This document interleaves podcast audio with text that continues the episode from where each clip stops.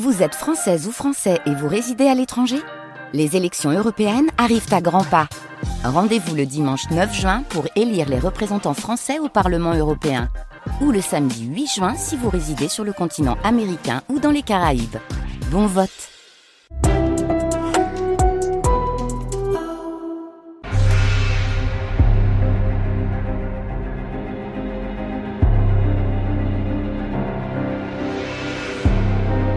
Culture. Affaires culturelles. Arnaud Laporte.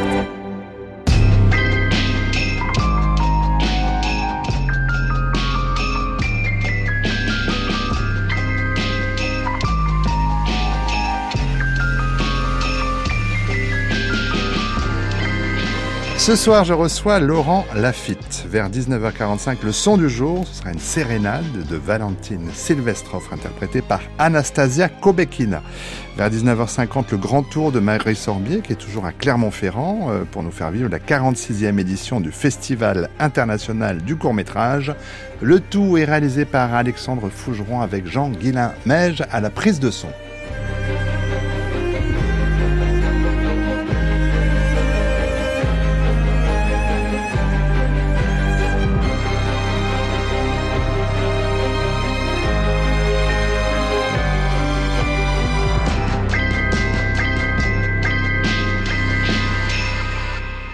Bonsoir Laurent Lafitte. Bonsoir. Vous êtes à l'affiche de la comédie française dans le rôle titre de Cyrano de Bergerac d'Edmond Rostand, mise en scène d'Emmanuel Demas. C'est en alternance, hein, on est au français jusqu'au 29 avril. Et puis de matin, depuis ce matin, de matin, depuis ce matin, vous êtes sur grand écran. Non, depuis, depuis mercredi prochain. Ah, c'est mercredi. Ah ouais, oui, oui, c'est le 14, 14 février. Peut-être que vous, c'est une date que vous n'aimez pas. Euh. J'aime bien le 14, le 14 février. Vous aimez bien ou pas euh, euh, Pas spécialement. Ouais. La célébration obligatoire, ça Ah non, mais ça, on s'en fiche. Ah oui, non, mais je parlais de ça, moi. Ah oui. Ah non, mais, mais, je, mais je vais C'est aimer. le, le 14 février. C'est dans une semaine. C'est dans une que semaine. sortira Voilà. Le Molière imaginaire. Voilà. Film d'Olivier Pi. Oui, Olivier Pi, cinéaste. Je me disais, j'ai quelque chose qui ne va pas. Heureusement que vous êtes là pour me corriger d'entrée. Alors, double occasion de vous accueillir tout de même, de revenir avec vous sur quelques étapes de votre parcours, de la naissance de la vocation aux rencontres importantes, essayer de savoir un peu mieux comment vous exercez votre art. Alors, la vocation, c'est toujours la première question. Une enfance que vous dites euh, plutôt insouciante. Euh, Vous étiez plutôt rêveur, lecteur de Grimm, Perrault, Andersen, amateur des films de Walt Disney, Peter Pan, Dumbo, Bambi.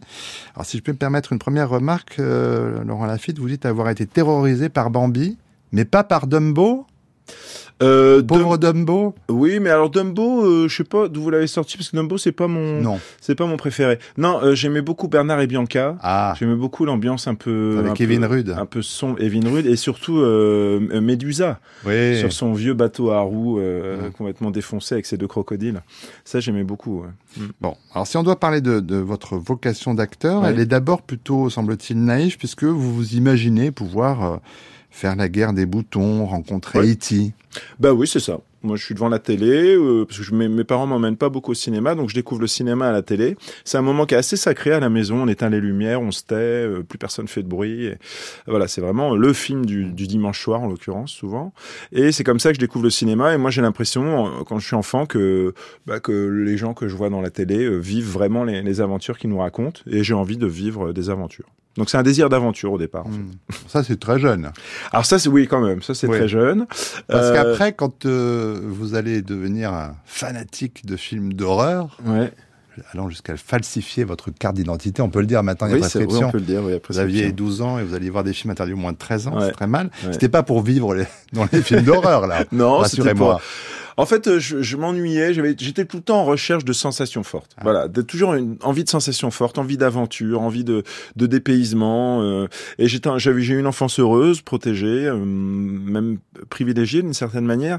Mais j'avais, j'avais, j'avais envie de que les choses soient un peu plus Mm. bousculées. Et puis, voilà. Ouais, alors ça, vous avez trouvé votre, votre lot. Mais vous, vous avez rapidement varié les, les registres. Vous passez beaucoup de temps dans les salles de cinéma, de plus en plus, pour voir tout style de film. Euh, c'est une cinéphilie qui, est, qui prend tout ce qui, qui passe, mais qui quand même, euh, j'imagine, passe par un, un tamis. Il y a des choses qui vous plaisent davantage que d'autres. Euh, alors j'allais, surtout voir des films américains. euh, et anglais aussi un peu plus tard. Le, le j'ai bizarrement découvert le cinéma français un petit peu plus tard, plus euh, un peu, juste avant la vingtaine. Mmh. Mais euh, toute mon adolescence, c'était vraiment, vraiment principalement le cinéma américain. Mmh. Ouais. Et l'envie d'être euh, adulte très tôt, vous avez dit, j'ai oublié de le citer, que vous avez hâte d'être adulte pour passer sur le plateau de Michel Pollack, fumer des cigarettes à la télé en parlant d'art ou de politique. Ouais, c'est con, hein, c'est raté. Ah bah, c'est raté parce qu'il n'y a plus Michel Pollack et qu'on fume plus sur les plateaux de, de télévision. Oui, et puis que dès qu'on dit quelque chose, on, on se fait tomber sur la gueule. Oui, euh, c'est en boucle sur les réseaux sociaux. Bon, alors, vous avez échappé à ça. Euh, et puis, quand vous êtes en seconde, vous décrochez un rôle dans un téléfilm. Vous avez répondu à une annonce dans le journal France Soir. Ce sera le- L'enfant et le président de Régis 1100, on dit 1100, Oui, il me semble. euh, avec notamment Michael Lonsdal. Vous avez quel souvenir de cette première fois, Laurent Lafitte? C'est une espèce de, de, de comment dire, de, de catharsis. C'est, c'est, c'est, je me dis, ouais, bah, bah, j'ai, j'ai une- c'est une révélation, quoi. Je, je, je, je, je découvre, euh, pour, alors là, pour le coup, je découvre la fabrication d'un film, et euh, je trouve ça complètement fascinant. Je passe mon temps sur le plateau, je te pose des questions à tout le monde, je, je, je- j'apprends ce que c'est que, qu'un raccord, euh, le gaffeur, les marques, le clap, à quoi, sert un clap, à quoi, euh, les focales, euh, tout, tout me passionne, tout me fascine, et, il n'y a plus que ça qui m'intéresse. Et puis, euh, j'appuie sur euh, Avance Rapide pour dire qu'en 95, vous inscrivez au cours Florent. Alors, choc socioculturel, avez-vous dit, pour vous qui avez plutôt grandi dans le 16e, de vous retrouver dans ce 19e arrondissement. Mais on sait bien que ce qui, fait, euh, ce qui est important dans les écoles sont les camarades qu'on s'y fait. Et. En l'occurrence, ça va être euh, notamment Gilles Lelouch, Guillaume Canet et puis Cécile Felsenberg qui deviendra votre agent. On va y revenir. Mais il y aura ensuite un an de tournée dans une comédie de boulevard, Croque-Monsieur, Ouais. euh, Marcel Mitois, qui avait été créé avec la grande Jacqueline Maillan, Oui. avec Hubert Deschamps.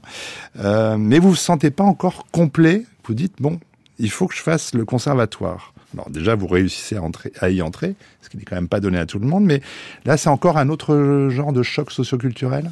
Euh, oui, euh, alors plutôt culturel pour le coup, mais euh, c'est vrai que quand je jouais Croque-Monsieur, j'ai découvert euh, le Hamlet mis en scène par Chéreau, et j'ai ça a été Deux salles, deux ambiances. Deux salles, deux ambiances. Et là, je me suis dit, oui, c'est vrai que euh, si c'est ça aussi le théâtre, là, il y a tout un univers qui s'ouvre à moi, qui m'intéresse énormément, et je suis peut-être en train de faire fausse route. Euh, je, je renie pas du tout euh, l'expérience que j'ai vécue sur. euh, J'adore le théâtre de boulevard. Mm. euh, euh, j'ai regardé ça beaucoup à la télé. Je, vraiment, je, je, suis fasciné par des gens comme Maillan, Michel Roux, euh, Mm. Pacôme. euh, vraiment, c'est vraiment des artistes que j'adore.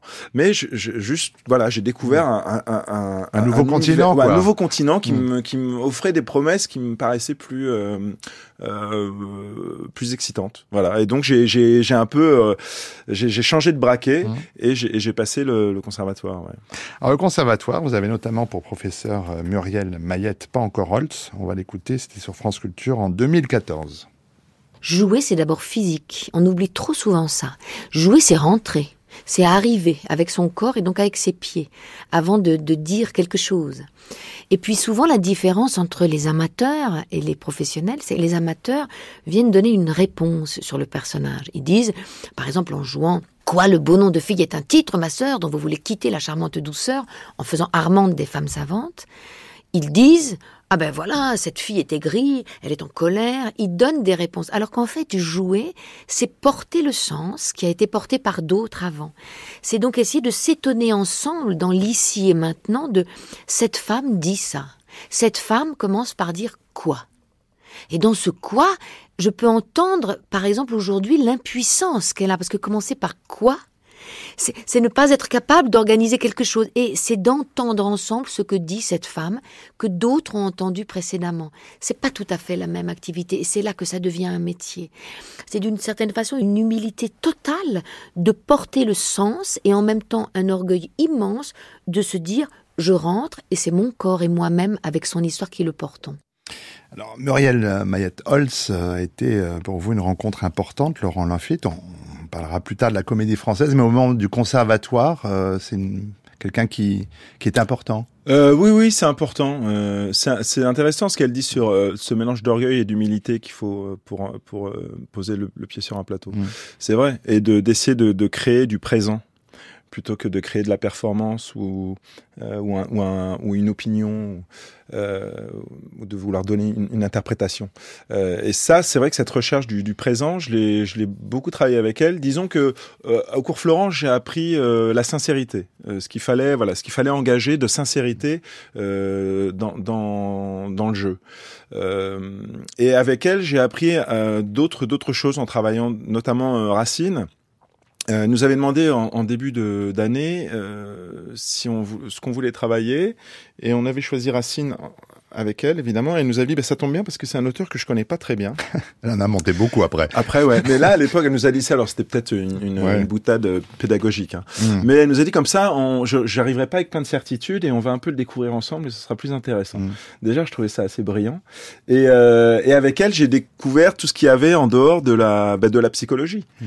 Et de toute façon, c'est injouable. Euh, en tout cas, les enjeux, les enjeux chez Racine, notamment, sont injouables. Donc, on va pas commencer à y aller dans une espèce de euh, d'ultranaturalisme euh, et, et, tout axé sur la, sur la sincérité et, et, et l'émotion réelle. Euh, et ce qui est intéressant elle, avec Muriel, c'est qu'elle elle, euh, elle, travaillait beaucoup sur le sur le, le, le, sens de, enfin le son de la phrase et ce mmh. que le son allait provoquer chez l'autre. Et rebondir là-dessus, intégrer ce que ça provoque et répondre en fonction de ce que de ce que l'autre a provoqué.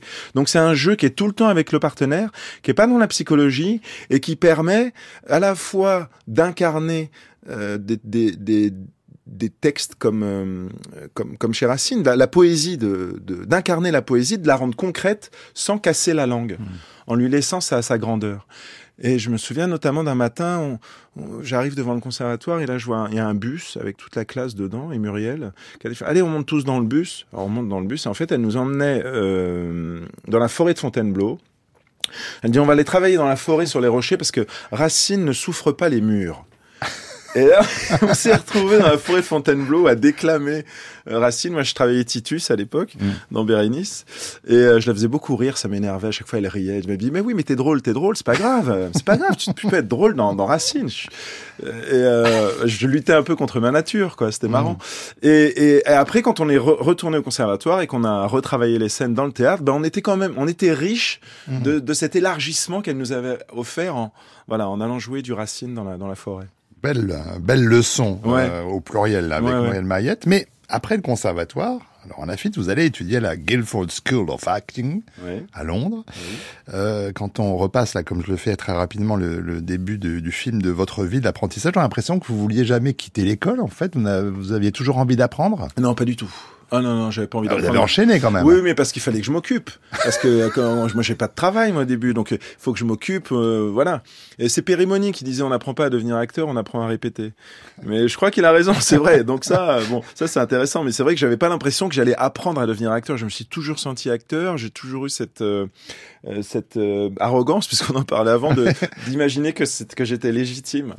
Euh, Vous avez jamais eu le syndrome de l'imposteur? Non, non, non. C'est rare, hein Ouais, c'est une chance. Non, j'ai pas eu le syndrome de l'imposteur. J'ai eu pire que ça. J'ai eu le, le, le, syndrome du martyr, de l'incompris, de celui qui n'est pas pris parce oui. que personne ah ne oui, voit c'est moins bien. génial. Oui, c'est moins, moins bien. bien. mais c'est comme ça. J'ai eu ça. Et puis après, j'ai commencé à, à, comprendre un peu que le problème euh, était peut-être un peu plus différent que ce que j'imaginais.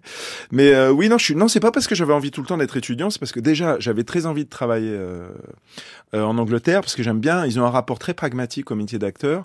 Et au conservatoire, je souffrais un peu parfois de de la surintellectualisation mmh. ou la surpolitisation de du rôle de, de l'acteur qui me qui pouvait me fatiguer un petit peu et le mépris du divertissement.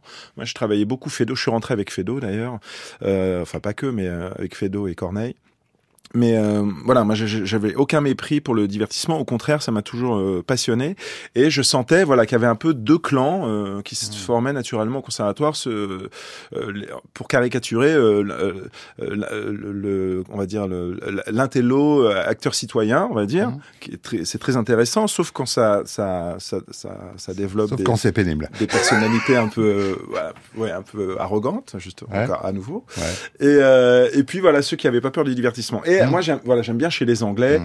euh, il y a un désir permanent d'efficacité voilà mmh. même même même euh, même dans le drame il y a un désir d'efficacité et je trouve ça important je trouve qu'en France parfois il peut y avoir une petite complaisance Euh, voilà. Et donc je voulais. Et avant, j'ai eu Philippe Adrien en deuxième Mmh. année, qui est un metteur en scène Ouais. que j'aimais beaucoup, et j'ai beaucoup aimé travailler avec lui. Hmm, Grand metteur en scène, Ouais. en effet. Alors, à propos d'Angleterre, quand même, on va découvrir votre choix musical, Laurent Lafitte, qui Ah s'est oui. porté sur MacArthur Park de Richard Harris. Alors, il faut expliquer ce choix. Bah alors, c'est une façon, c'est une chanson que que j'ai que alors là un petit peu moins en ce moment, mais que j'ai écoutée en boucle. Mais quand je vous dis en boucle, c'est je peux l'écouter 25 fois de suite. Mais comme elle Alors- dure 6 minutes, c'est Ouais, ou sept, bah oui. Non, mais c'est quand je suis si je suis Ouais. dans l'avion, dans le train. Ah ouais, en boucle. quand j'ai un peu de temps. Elle me fascine, elle me fascine, elle me fascine. Déjà parce que les paroles sont très très bizarres, elles sont très dures à comprendre, même quand on parle anglais. C'est très très curieux. Euh, Je me Ouais. demande s'il n'était pas perché quand il a quand il a écrit ça. Et puis il y a plein de reprises, donc j'écoute toutes les versions. Il y a une version de Donna Summer qui est super, et il y a une version de Thierry Leluron qui est complètement incroyable. Alors là, c'est plus MacArthur Park, c'est les Tuileries. Mm. Alors, euh, est-ce que c'est un des jardins extraordinaires de. Thierry Leluron qui- je ne sais pas, mais en tout cas, euh, voilà, il y a plein de choses qui me fascinent dans cette chanson. Alors, j'ai une petite traduction euh, du refrain. Le parc de MacArthur fond dans le noir. Tout le glaçage sucré et vert coule. Quelqu'un a laissé le gâteau sous la pluie.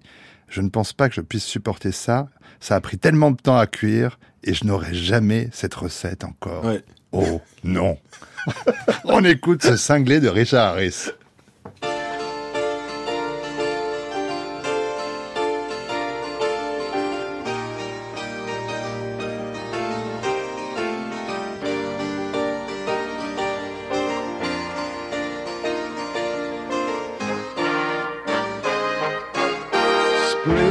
Never waiting for us, girl. It ran one step ahead as we followed in the dance.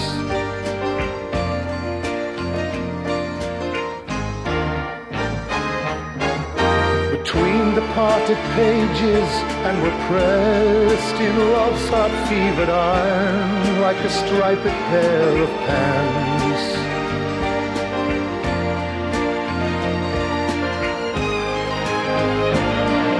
MacArthur's Park is melting in the dark.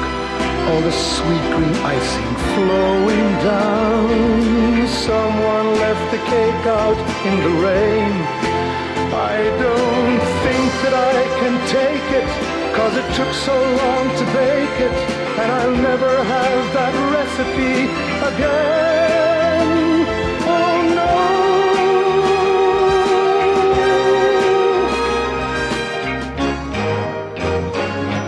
I recall the yellow cotton dress foaming like a wave on the ground around your knees.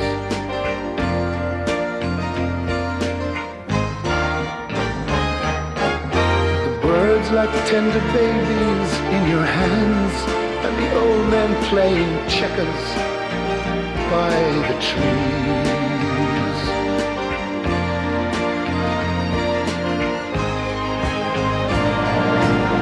MacArthur's Park is melting in the dark. All the sweet green icing flowing down. Someone left the cake out in the rain. I don't think that I can take it, cause it took so long to bake it,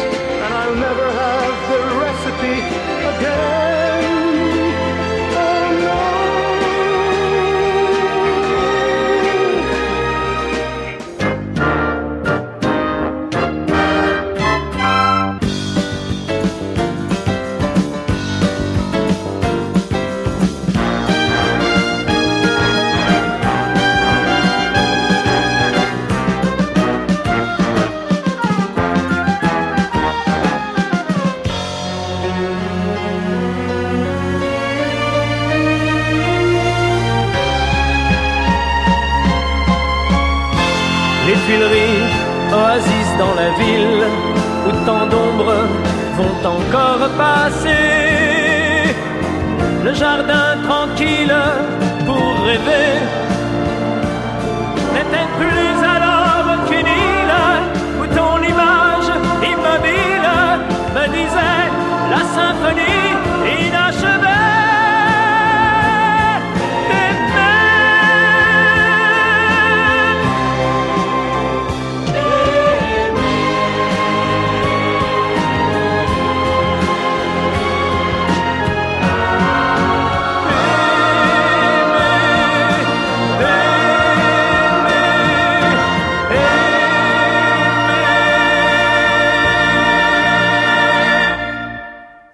Est passé hein, du Marc Arthur Park aux Tuileries. Vous avez fait un, mon- un montage euh, Alexandre Faugeron. très Bravo habile. À la réalisation. Elle est, elle, est, Euh, elle est dingue cette version de Le Luron. Oui, elle est- il faut, l'écouter en entier. Ouais. Toutes les versions. Alors, quand même, revenons à vous, Laurent Oui. Lafitte. De retour de Londres, les tournages vont commencer à s'enchaîner, notamment dans les films de vos camarades Guillaume Canet et Gilles Lelouch, mais aussi Eric Lartigot, Claude Miller, Léa Fraser. Il y a aussi des spectacles mis en scène par euh, Gilles Labordé. Euh, mon premier souvenir de vous sur scène, c'est le Petit Montparnasse, des gens, euh, une pièce de Zabou Bretman adaptée d'extraits de films de Raymond Depardon, de Urgence et de, Faits divers qu'elle met en scène et qu'elle joue avec vous. Très beau spectacle. Et puis, je vous revois quelques mois plus tard au Palais des Glaces, dans votre one-man show, Laurent Lafitte. Comme son nom l'indique. Euh, là encore, c'est deux salles, deux ambiances. Oui. Euh, ou plutôt une douzaine d'ambiances hein, pour la, dans le second cas, parce Oui. que ce seul en scène, vous y montrez l'étendue de, de votre palette. C'était ça un peu l'idée? Je croyais, que vous alliez dire de mon talent, mais non, de ma palette. Bon, tant pis. Mais votre... vous pouvez partir. Tant je pis. Bon, comprendrai. alors, donc ma palette. Votre- de votre Euh, étendue, oui, de votre immense talent. Bon, bah, voilà. Euh, bah, oui, j'ai voulu m'offrir euh, une heure, une heure et demie euh, bah, d'écriture déjà. Mhm. J'ai coécrit le spectacle avec Cyril Touvenin euh, et je voulais m'offrir voilà un- une heure et demie de de de de- d'éclate, d'éclate d'acteurs. C'est pour ça que les sketchs sont sont longs et c'est c'est peut-être plus des scénettes euh, que des sketchs sans, sans snobisme et d'où les personnages prennent le temps Mhm. d'être développés petit à petit et tout ça.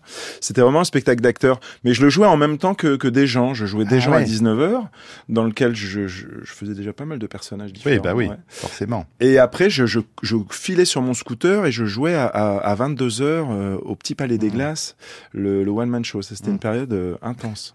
Euh, pour la plupart des, des scénettes, alors euh, vous restiez en pantalon chemise, mais tout se jouait dans les accessoires. Oui, Euh, il pouvait y avoir le gant de latex hein, pour le médecin, euh, docteur euh, Merde. l'écharpe pour la l'ex-junkie, Ouais.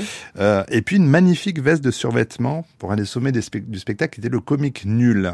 Ah Alors, oui. Évidemment, c'est quand même très très casse-gueule comme, euh, comme scène parce que le mauvais comique euh, faire rire avec des, des blagues pourries, Mm.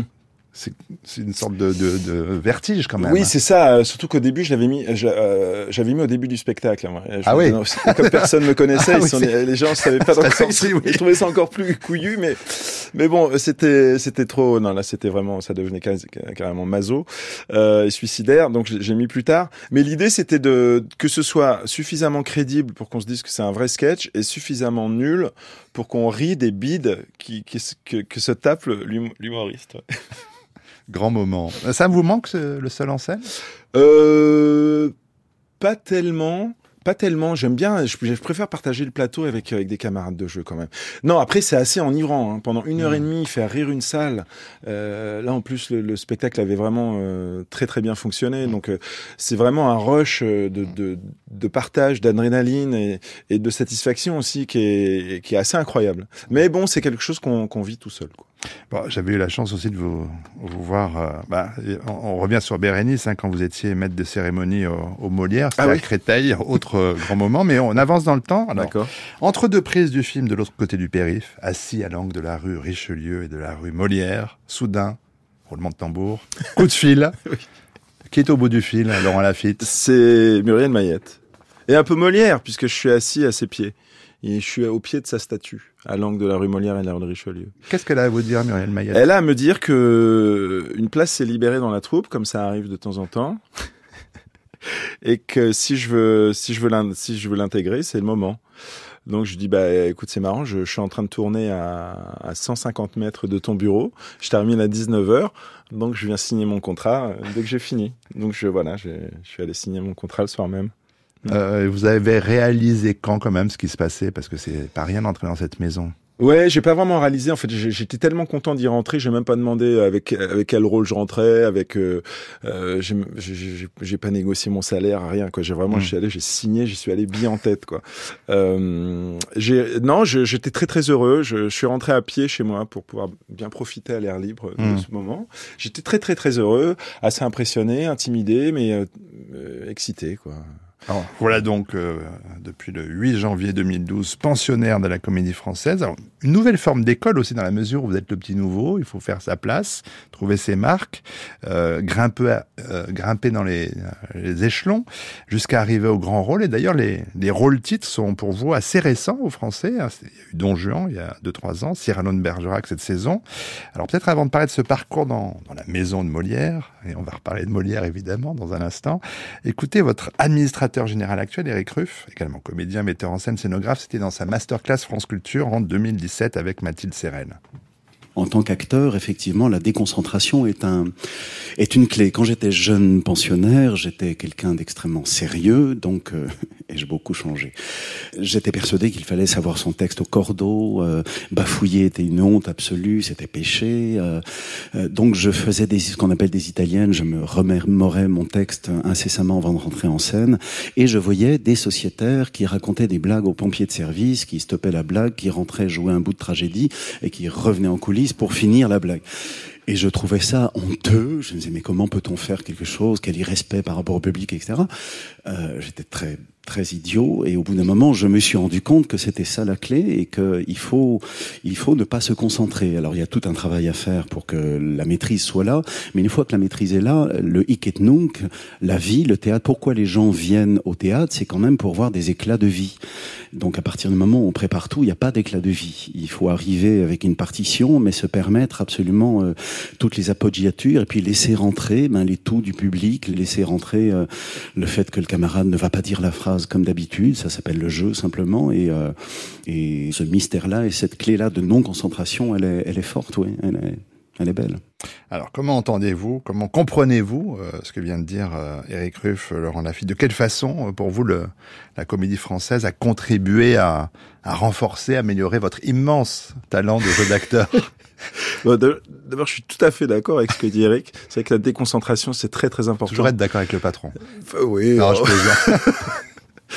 Mais euh, là, en l'occurrence, oui. Ouais. Mais euh, oui, c'est vrai que c'est très important, mais la déconcentration, c'est c'est quand on maîtrise très très bien son outil. Et, et- et l'avantage de cette maison, c'est qu'on est tout le temps en train de travailler et qu'au bout d'un moment, rentrer sur un plateau, ça reste quelque chose d'important, mais ça devient quelque chose de normal.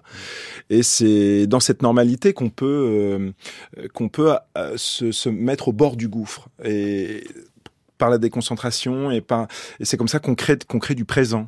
Et que on est tellement sûr de soi euh, que on sait que les choses vont se produire et elles vont se produire peut-être d'une manière un tout petit peu différente de la veille. C'est ça qui va créer du présent qui va faire que le partenaire va également vous répondre d'une manière différente parce que vous lui avez dressé votre réplique différemment et que et, et voilà et qu'on fait du spectacle vivant. Et, et la, la concentration c'est vrai que c'est c'est un peu un piège. C'est un peu un piège de bon élève ouais. Alors, jouer Cyrano, comme vous le faites ces temps-ci, euh, alors déjà, il y a forcément des dangers face à un monument pareil, mais il y a aussi du plaisir. Mm. Euh, c'est quoi les dangers, les plaisirs? Ah ben il y a surtout du plaisir quand même. hein. Euh, j'avoue que c'est un, rôle euh, extraordinaire. Je souhaite à tous les acteurs d'avoir à traverser ce, ce rôle un jour. C'est euh, c'est du concentré de, théâtre, c'est du- de, de, d'émotions pures, de, poésie. C'est extraordinaire. Euh, ah, oui, j'ai, eu peur au début. euh, justement, on parlait de, de la déconcentration. Mm. La déconcentration, j'ai pas pu la mettre en place euh, tout de suite. Je commence là depuis une petite dizaine de représentations à- parce que j'ai, moins peur de, de créer de l'accident ou de, Mm. de laisser les choses venir et être surpris moi-même. Mais ça, ça, a mis, ça a mis plus de temps que d'habitude. Alors, je sais pas si certaines ou certains de vos camarades du français ont déjà vu le film d'Olivier Py, Le Molière imaginaire, qui sort mercredi prochain dans les salles, risque d'être un petit peu surpris. Euh, comment est-ce que Olivier Py vous a présenté euh, euh, ce projet-là? Ben, il m'a envoyé le scénario tout simplement. Et, et puis c'est vrai que c'est un, scénario qui est très, qui est très Vous n'aviez pas travaillé ensemble hein? On n'avait jamais travaillé ensemble, non, jamais, on se connaissait pas. Ouais. Il m'a envoyé le scénario, j'ai, lu, puis j'ai, adhéré tout de suite, euh, tout de suite au projet, et à l'écriture, et au principe du plan séquence, et de faire le film totalement à la bougie, d'assumer à fond le, baroque, euh, le, lyrisme, la, grande phrase métaphysique. j'ai adoré le scénario. Alors effectivement, il faut expliquer ce, ce parti pris formel euh, d'abord pour dire qu'en dehors de une séquence finale, ce film est un grand plan séquence. Alors euh, il faut toujours expliquer. Ça veut dire qu'il n'y a pas de montage. La caméra, en l'occurrence, circule d'un espace à un autre sans s'arrêter pour filmer l'action en temps réel, pas de montage. Euh, Ça réduit un poste un peu, mais bon. Euh, de Il y a fait, quand même du montage, parce Non, qu'il y a- non. il y a quand même plusieurs plans séquences mis bout à bout. Ouais. Mais de fait, vous avez dû répéter le film comme un, un spectacle, euh, parce qu'il y a les déplacements spécifiques au décor complexe, hein, Ouais. qui est celui du cinéma. Mais vous, pensez que ça produit quoi dans le jeu de...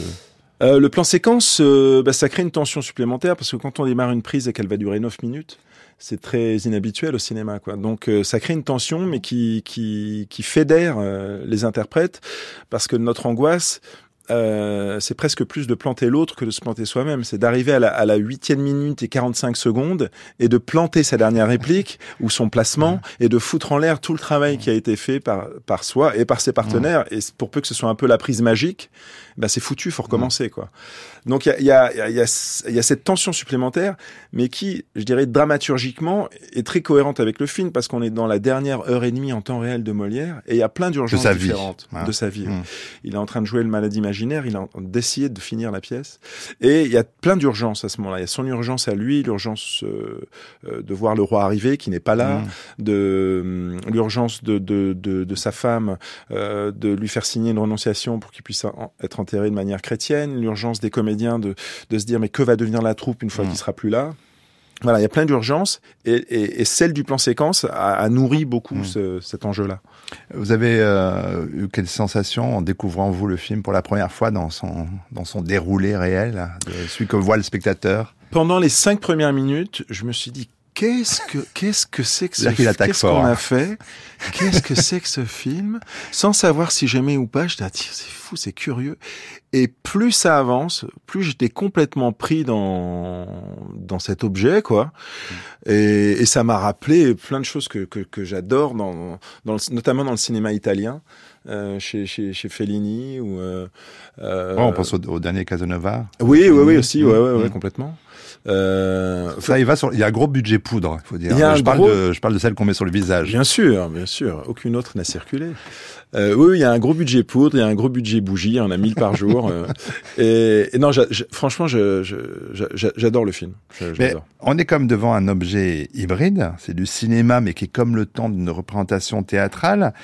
Même si tout passe par objectif de la caméra. Alors, vous l'avez dit, bon, c'est un peu de la triche, puisque Mm. les choses sont collées, mais euh, du coup, ça, ça se joue comme du théâtre, comme du cinéma, ou c'est un entre-deux?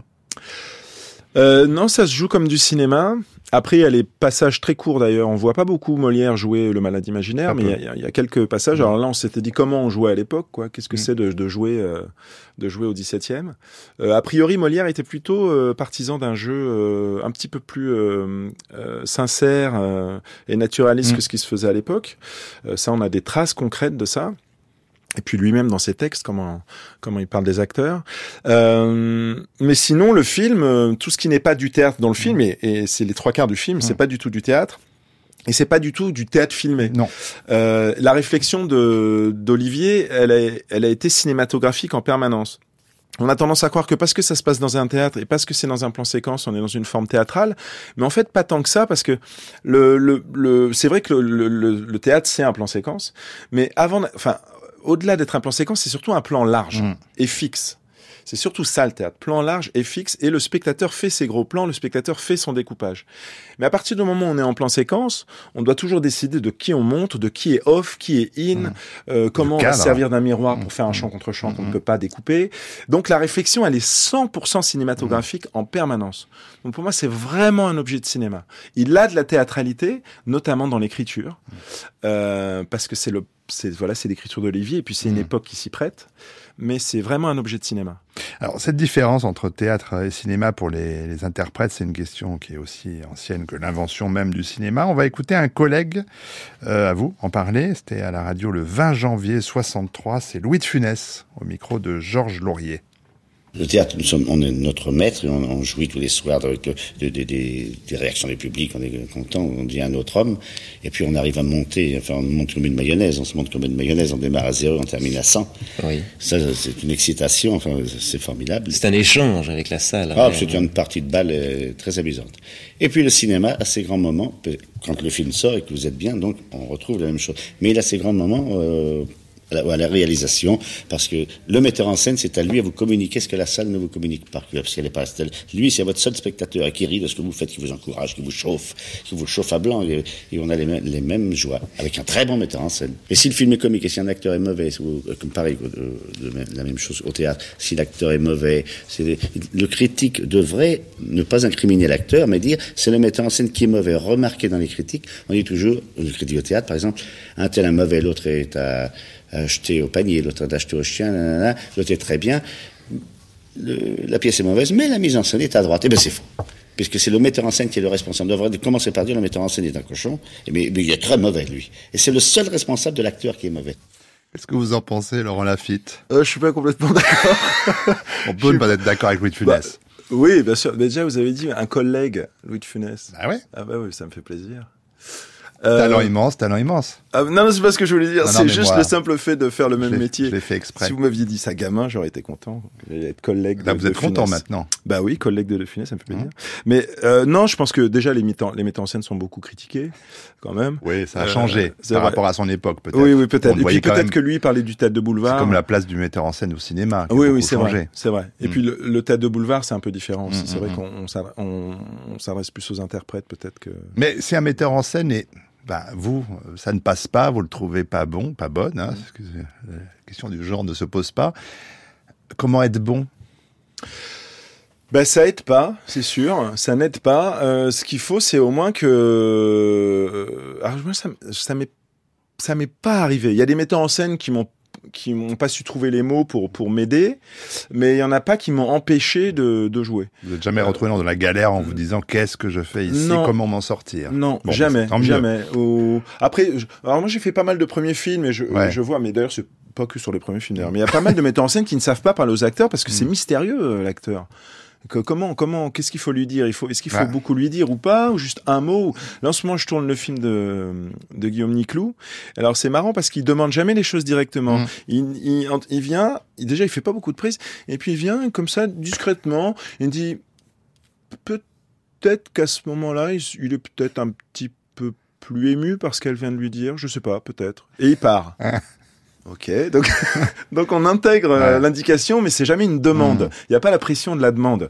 Voilà, bon, après, il y, a- il y a des metteurs en scène qui, euh, qui, qui savent plus ou moins habilement s'adresser aux acteurs. Ouais, Jean-François Sivadier qui était là avant-hier disait que s'il n'avait pas été acteur lui-même, il n'aurait jamais pu être metteur en scène. Ah oui Ouais, parce que euh, sachant ce que c'est que d'être comédien, il pouvait Oui, oui, c'est vrai que oui. Et, ah, alors c'est aussi, ça peut être pié- piégeant aussi parce que euh, parfois on a tendance à les metteurs, les acteurs qui sont également metteurs en scène ont tendance à, à, à montrer comment eux le joueraient et euh, ça, ça, Ouais. ça n'aide pas Non, mais forcément. il plutôt de pas façon forcément d'entrer, oui. Mais Sivadier euh, est un est un artiste génial. Ouais, on est d'accord. Ouais. Euh, pour évoquer peut-être à nouveau vraiment le, le cinéma, alors vous avez tourné dans des films de, de- dans des registres très différents, Laurent Lafitte. Pour évoquer mes, mes préférés, je pourrais citer Papa ou Maman de Martin Bourboulon, Paul Sanchez est revenu de Patricia Mazui, Chaos de Fabrice Gobert, Elle de Paul Verhoeven. Il y a eu tout récemment la série Tapir, réalisée par Tristan euh, Seguela. Euh, on voit que tous les registres vous conviennent, mais ça, on en revient à votre immense talent. Et je me demande au fond euh, si vous n'avez pas aussi besoin de tous ces registres pour votre propre euh, équilibre, si votre bonheur il se trouve pas dans la dans la variété des rôles. Si complètement, la variété des rôles, la variété des genres, euh, la variété des univers. Je m'ennuie très vite. Je déteste les chapelles. Euh, et, et j'ai- tout le temps besoin de, de, de, de changer. euh, j'ai besoin de changement tout le temps, euh, ce qui peut être un problème. Mais, euh, mais c'est oui, oui, c'est vrai. Mhm. Et, et j'ai la chance surtout que de recevoir des propositions parce que je ne suis Ça, c'est le, parcours qu'on vient d'évoquer qui, qui permet ça. C'est parce que vous avez su montrer des, des Oui, oui, sûrement. Non, mais sûrement, oui, Ouais. oui, c'est vrai. Mm. Et puis c'est parce que moi aussi, en tant que spectateur, Mm. je, je, je n'ai pas de snobisme. J'aime quand les choses sont bien faites et, et quand elles me touchent, et, et je peux être touché par des choses très différentes.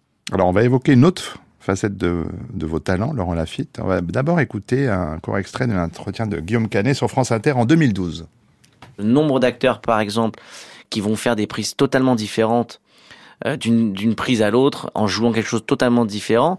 C'est justement dans l'espoir que le metteur en scène après, quand il va faire, excusez-moi de cette métaphore qui est sûrement un peu trop euh, culinaire, mais mais euh, mais quand il va faire justement son montage et sa petite cuisine, donc justement, euh, va prendre ce qu'il va y avoir de mieux. Et, et moi, je je j'aime le tournage comme ça, comme quand je dis faire mes courses, c'est-à-dire de prendre tout ce que je peux prendre qui me plaise, qui me qui me séduise, qui me qui tout ce qui peut m'émouvoir et qui fait que euh, je vais faire de ça. Après, je vais essayer de fabriquer ce film. Maintenant, ça veut pas dire que le film n'est pas pensé parce que j'arrive tous les matins avec une feuille que je distribue euh, à la script, au, à un ingénieur du son, premier assistant, au chef-op, où il y a tout le découpage plan par plan du film. Donc ça veut dire que je sais exactement ce que je tourne. Je viens pas non plus en disant allez bon bah euh, faites n'importe quoi et puis on verra au montage. Mais j'aime tenter des choses, j'aime avoir des accidents, j'aime euh, surprendre les acteurs en plein milieu d'une prise en leur euh, balançant une musique qui euh, c'était pas prévu, faire des choses qui vont dégager ou qui vont en tout cas euh, faire quelque chose euh, enfin qui va pouvoir les surprendre ou les, animer d'un- d'un- d'un- d'une autre émotion et voilà. Alors bien sûr, le, succès des Petits Mouchoirs, réalisé par Guillaume Canet, a été un moment important dans votre parcours, euh, Laurent Lafitte, de par son immense succès public. Mais au-delà de ça, euh, et à l'aune de ce que vient de dire Guillaume Canet, tourner avec lui, qu'est-ce que ça vous a apporté? Mais déjà, c'est la première fois que j'étais euh, sur un tournage du début à la fin, parce que jusqu'à présent, j'avais tou- toujours eu euh, deux trois jours par-ci par-là. Euh, c'est très dur d'ailleurs de débarquer sur un tournage quand on a quand on a un petit rôle de quelques jours.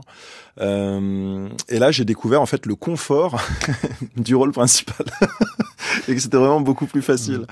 Bah oui, parce que parce qu'on le plateau devient un, un environnement euh, familier, on est en confiance, donc forcément on donne de, on donne on donne de meilleures choses, on s'en sent plus libre de proposer des choses.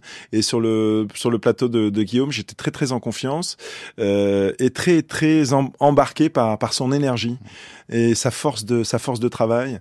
Euh, ouais ouais, ça- il- il- je me suis vraiment senti porté par euh, par lui euh, pendant pendant ce tournage. Et c'est le premier metteur en scène, réalisateur qui m'a fait confiance sur un sur un rôle important.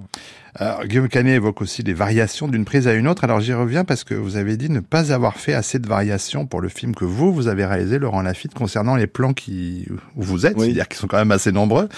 Vous êtes retrouvé fort dépourvu au montage? Bah oui, oui, parce que j'avais pas de metteur en scène, quoi. Et euh, moi, j'ai besoin d'un metteur en scène pour me, euh, pour me, oui, pour un metteur en scène qui voit des choses que moi je ne vois pas. J'aime bien cette image tout le temps du metteur en scène qui est, qui est, qui est, qui est en vue aérienne au-dessus d'une forêt, donc qui voit, qui voit plein de choses que nous on voit pas quand on marche dans la forêt, et lui en même temps ne voit pas plein de choses que moi je vois en marchant dans la forêt. J'ai besoin des, des deux visions. Et là, j'avais pas, j'avais pas la, la vision aérienne, quoi. Euh, ça m'a manqué. Ouais. Ça veut dire que si vous réalisez à nouveau, parce que l'envie est là, là, Oui. euh, il faudrait que vous soyez pas devant la caméra Il faudrait que je joue pas dedans, ouais. ouais. Ou que je trouve un système pour avoir euh, quelqu'un en qui j'ai confiance, qui me, euh, qui soit uniquement sur la direction d'acteur et qui me dise tiens essaie peut-être un petit peu plus comme ça. Ou... Appelez Guillaume Niclou. en tout cas, euh, voilà, on arrive à la fin de notre entretien. Le temps de rappeler euh, que vous êtes en ce moment à l'affiche de la Comédie Française dans le rôle titre de Cyrano de Bergerac, euh, d'Edmond Rostand, mise en scène d'Emmanuel Domas. C'est jusqu'au 29 avril en alternance. Alors c'est complet, mais on peut Oui, mais avoir des places. on peut le toujours soir avoir des même, places. Il faut y aller. Minutes à Dernière 19h. minute. Et puis il y a le pâté, le pâté live. La, Qui- la pièce a été filmée et elle va être diffusée dans, dans plus de 200 cinémas euh, jusqu'à euh, un peu avant fin février. Et puis mercredi prochain, sort en salle le Molière imaginaire d'Olivier Pi. Merci, Laurent Lafitte. Merci beaucoup.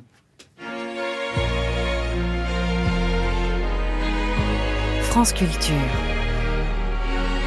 Affaires culturelles. Arnaud Laporte. Rares sont les villes qui nourrissent autant l'imaginaire que Venise. La violoncelliste Anastasia Kobekina ne s'est pas trompée en dédiant tout un album à cette ville qui la bouleverse. Loin du cliché de la carte postale qui fige le temps dans un instantané magnifié, Anastasia Kobekina a construit un programme pluriséculaire qui va de Claudio Monteverdi à Brian Eno et John Hopkins. La ville de Venise devient ainsi le terreau d'une mémoire musicale dans Venice, titre de l'album paru sur le label Sony Classical.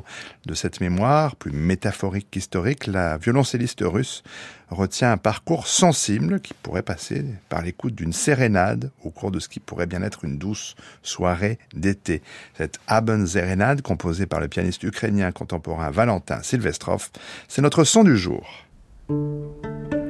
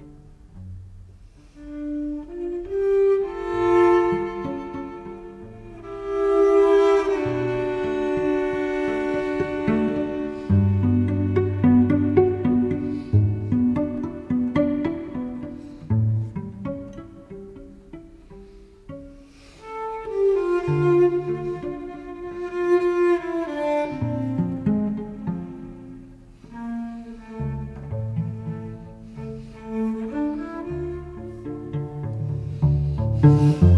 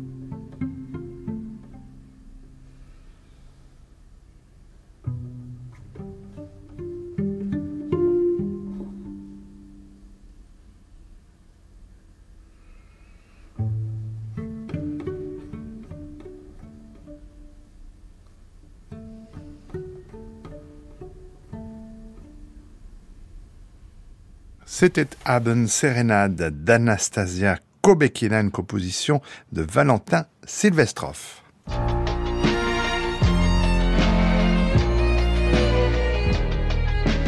France Culture, le grand tour, grand tour, grand tour. Marie Sorbier. Bonsoir Marie, où êtes-vous?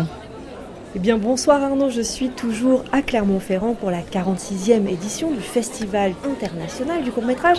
Mais ce soir, je vous propose d'entrer directement en salle pour découvrir le court-métrage de Frédéric Bélier-Garcia. Oui, hein, on le connaît aussi comme metteur en scène, il vient d'ailleurs d'être nommé directeur de la commune à Aubervilliers, mais là, il est présent ici à Clermont-Ferrand pour un court-métrage avec notamment comme acteur Stéphane Roger. Je vous propose d'aller voir ce film et puis après de rencontrer le réalisateur Bélier Garcia. Bonjour, Bonjour, quel est votre prénom? Paul, Quel est votre âge, Paul? 76 ans. 94 ans. Et un mois.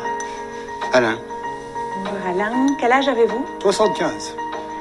Euh, Est-ce que vous avez déjà eu une expérience Aucune. euh, De l'expérience dans la figuration? Oui, nombreux, je peux dire oui. Vous avez déjà de, de l'expérience dans la figuration? Non. Tournez votre visage d'un côté puis de l'autre, s'il vous plaît. Voilà, et puis de l'autre côté, s'il vous plaît. Puis à droite. Très bien, extra, merci. Et dernière chose, est-ce que vous pourriez me faire comme si vous entendiez une voix ou un son très très fort, très très aigu à l'intérieur de votre Frédéric Belligarça, bonjour. Bonjour. Nous sortons juste de la séance, nous venons de voir votre court-métrage. Peut-être pour commencer, euh, est-ce que vous avez l'habitude de participer à ce festival de court-métrage de Clermont-Ferrand? Non, en fait, j'ai fait deux courts-métrages, un l'année dernière et un cette année. Les deux ont été sélectionnés. Ça, ça, ouais, voilà. Donc c'est ma, deuxième venue. Voilà, je, je, j'a- j'adore ça.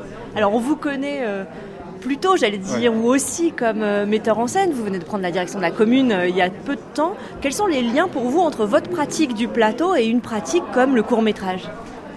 Euh, je suis pas sûr que euh, c'est un peu. euh, je dirais que le court métrage me venge un peu du théâtre parfois. Euh, oui, que c'est un art tellement différent, comme ça, de, de raconter une pensée euh, de manière concise et euh, euh, voilà, une pensée qui peut être atmosphérique ou didactique ou militante, mais une pensée quoi, comme un, élément atomique de, l'esprit qu'il faut arriver à présenter contrairement au théâtre où il faut donner place à la complexité des choses, avec du temps, de la longueur. euh, Voilà, donc c'est un, autre. L'âme fonctionne différemment dans les deux. Alors différemment, mais pourtant dans ce court-métrage, vous parlez de théâtre, enfin d'opéra, Ouais, ouais. et puis on retrouve Stéphane Roger. Euh, vous pouvez nous le pitcher en quelques mots, ce court-métrage? Oui, bah, c'est un- je dirais que c'est un court métrage sur euh, l'obsolescence de l'homme, en tout cas, ou, d'un ou d'un homme, comme ça, qui à un moment de son parcours euh, fatigué et qui euh, ne s'est pas encore rendu compte que la partie était un peu finie tant socialement que sentimentalement, et qui s'engage comme figurant, euh, parce qu'on cherche à l'Opéra de Marseille un figurant pour euh, euh, jouer le, roi qu'on doit tuer dans Macbeth, et comme un figurant un peu inattentif, à travers la rumeur de, cet opéra, il va arriver à la lucidité, une lucidité sur lui-même, voilà, qu'il n'avait pas par ailleurs. Alors, qui dit compétition dit jury, il y en a plusieurs cette année au festival de court-métrage. Un jury national, un jury international, des jurys jeunes, des jurys queer. Et là, justement, il y a une séance qui vient de se terminer. On va essayer de rencontrer une des membres du jury cette année, Irène Drezel, la musicienne et productrice de musique. Je la vois dans le hall là, je crois qu'elle nous attend. Bonjour. Bonjour. On vous euh, attrape, vous venez juste de sortir d'une séance. Comment ça se passe depuis ces quelques jours euh, que vous êtes dans le jury? C'est super. Il y a une, euh, je trouve que hum, les quatre qu'on a vus, c'est très très qualitatif. Est-ce que c'est un format euh, qui vous semble intéressant artistiquement Artistiquement, je me, je me pose parfois des questions. C'est difficile de dire en peu de temps euh, tout ce qu'on veut dire, mais en termes de timing, je trouve ça vraiment très très bien. J'ai toujours pensé, moi je fais partie des gens qui pensent qu'un film d'une heure vingt ou une heure trente, c'est trop long. Et j'aime bien les. Voilà, je trouve qu'après, il y a des courts-métrages, ça peut aller jusqu'à 50 minutes. Ici, je crois que le maximum, c'est 45 minutes. Mais euh, voilà, c'est un exercice un peu différent. Mais, euh, Merci beaucoup. On peut pas vous demander encore si vous avez des coups de cœur ou quoi, donc je peux pas encore vous poser la question, mais mais il y en aura à la C'est fin. trop court. Voilà, c'est trop court. Et puis il faut le, le temps, la distance, voir si on repense au, au film, si le voilà, il y a le cerveau aussi qui a besoin de se reposer. De... Il y a des choses qui émergent avec le temps souvent. On va vous laisser euh, travailler, reprendre vos activités de jury. Merci beaucoup. Avec mon petit carnet. Merci Voilà. à vous. Bonne journée. Bonjour, je vous vois juste sortir de séance. Vous faites partie d'un jury euh, de jeunes? Oui, je m'appelle euh, Suzon, je viens de Bretagne, du Morbihan. Et euh, cette année, je suis dans le jury international du Festival de Clermont. Alors, en quoi ça consiste, votre rôle? Eh ben, on est cinq euh, dans le jury. On vient un peu de partout. On ne fait pas forcément des études de cinéma. Et euh, donc, on regarde toutes les compétitions internationales euh, sur toute la semaine. Et puis après, on va décerner un prix au film qui nous a le plus plu. Alors pour l'instant, le festival a commencé depuis quelques jours, donc vous avez déjà commencé à, à regarder des courts-métrages. Est-ce que entre vous, les discussions sont déjà vives? Est-ce que vous êtes d'accord? Est-ce que vous allez argumenter? Euh, ça dépend. Pour l'instant, on a déjà vu une bonne trentaine de films, euh, si je compte bien. Et à chaque fois, après chaque séance, on essaye d'avoir un petit débrief parce que, enfin, on va regarder, je crois, une soixantaine de films au, total. On est plus ou moins d'accord. Euh, peut y avoir des séances où on est d'accord sur tous les films. Enfin, on a à peu près les mêmes, les mêmes ressentis. Il y a des fois, c'est un peu plus différent. Il y a des avis qui divergent un peu, mais justement, c'est bien parce qu'on peut donner chacun notre avis. Il y a une vraie écoute entre nous, donc ça, c'est c'est important, je trouve. Et puis, ouais, on se laisse parler, on écoute les autres, on donne des arguments. Quand il y a des films qu'on veut défendre, on essaye de les défendre, mais sans jamais imposer nos choix aux autres, parce que le but, c'est vraiment d'avoir un choix commun pour être chacun content du, du prix qu'on va décerner.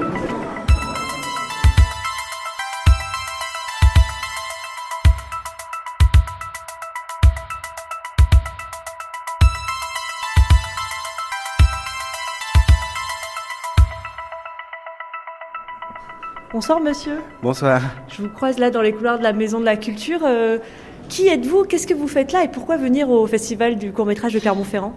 Alors, je suis Emmanuel Thomas, je suis directeur de casting en région Auvergne-Rhône-Alpes et aussi chargé de figuration. Et venir à Clermont-Ferrand parce que j'habite à Rouen, à une heure de là, que le festival est un festival que j'apprécie depuis euh, 5-6 ans. Et je viens accompagner euh, une amie qui est réalisatrice, qui a réalisé un court-métrage qui s'appelle Montréal en deux et qui est dans la sélection pour le prix de la presse de Télérama. Et pour un professionnel, c'est important d'être ici, c'est aussi un endroit de réseau Alors tout à fait, ça permet de euh, repérer de jeunes acteurs en devenir dans les courts-métrages. Et puis ça permet aussi, oui, euh, de faire le réseau. Il y a notamment des dîners avec la région, il y a des, rencontres aussi avec des producteurs qui potentiellement vont faire des longs après. Et du coup, c'est euh, toutes cette, euh, ces rencontres informelles qui sont hyper intéressantes aussi. Et on fait toujours, euh, des fois il est plus facile de parler d'un projet autour d'un verre que euh, dans un bureau. oui. voilà. Je vous laisse, que je crois que vous avez une séance. Ouais, tout à fait, celle de 19h. Merci la beaucoup. nationale. Merci. Bonjour. Bonjour. Est-ce que vous pourriez nous dire pourquoi vous êtes présent ici au Festival du court-métrage de Clermont-Ferrand et comment le CNC euh, participe à l'aide de production des courts-métrages? Alors, on est présent ici évidemment parce qu'on a une grosse, grosse activité de soutien au court-métrage. C'était une des premières formes soutenues par le CNC historiquement. Euh, chaque année, c'est à peu près 15 millions pour le CNC, pour le secteur du court-métrage, euh, de l'écriture jusqu'à la diffusion. C'est évidemment un soutien euh, à l'émergence, au renouvellement de la création, mais aussi au renouvellement des publics, puisqu'on sait bien que les jeunes gens qui, qui euh, font des films euh, bah, sont aussi regardés par d'autres jeunes gens. Donc euh, tout ça, c'est un cercle vertueux. Voilà. Est-ce qu'il y a selon vous une appétence renouvelée euh, aussi du public euh, sur cette forme du cours Alors oui, puisqu'on on va montrer nos chiffres euh, jeudi, et là, les- la diffusion des courts-métrages, que ce soit en salle, en plateforme, en télévision, sur tous les supports, c'est euh, quasiment plus 60% depuis... euh, Oui, on a énorme. retrouvé avant la crise, on a atteint des niveaux historiques. Donc oui, il y y a une appétence, euh, et pour tous les genres, que ce soit la fiction, le documentaire, l'animation, euh, il y a vraiment une appétence aussi de la jeune génération. Ouais, ouais. Oui, qui est Donc- peut-être plus habitué au format court aussi. Absolument. Euh, où est-ce qu'il se situe le festival de Clermont-Ferrand, justement dans ce paysage des courts-métrages en France et à l'international? Bah, c'est le premier, la première manifestation mondiale dédiée au court métrage.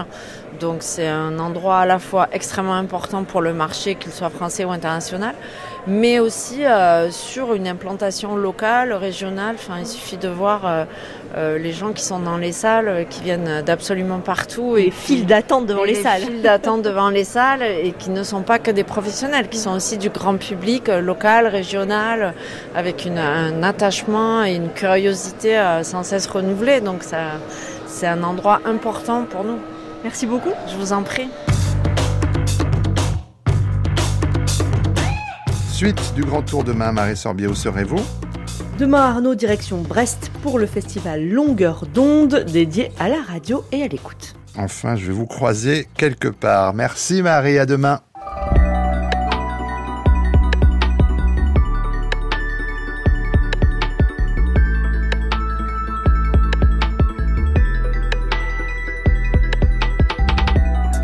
Cette émission, comme toute celle de la chaîne, est à écouter ou podcaster sur le site France Culture ou via l'application Radio France. Une émission préparée avec Boris Pinault, Anouk Minaudier, Jules Barbier, Marceau Vassil, Lise Ripoche et Bérénice Oursourigaraille.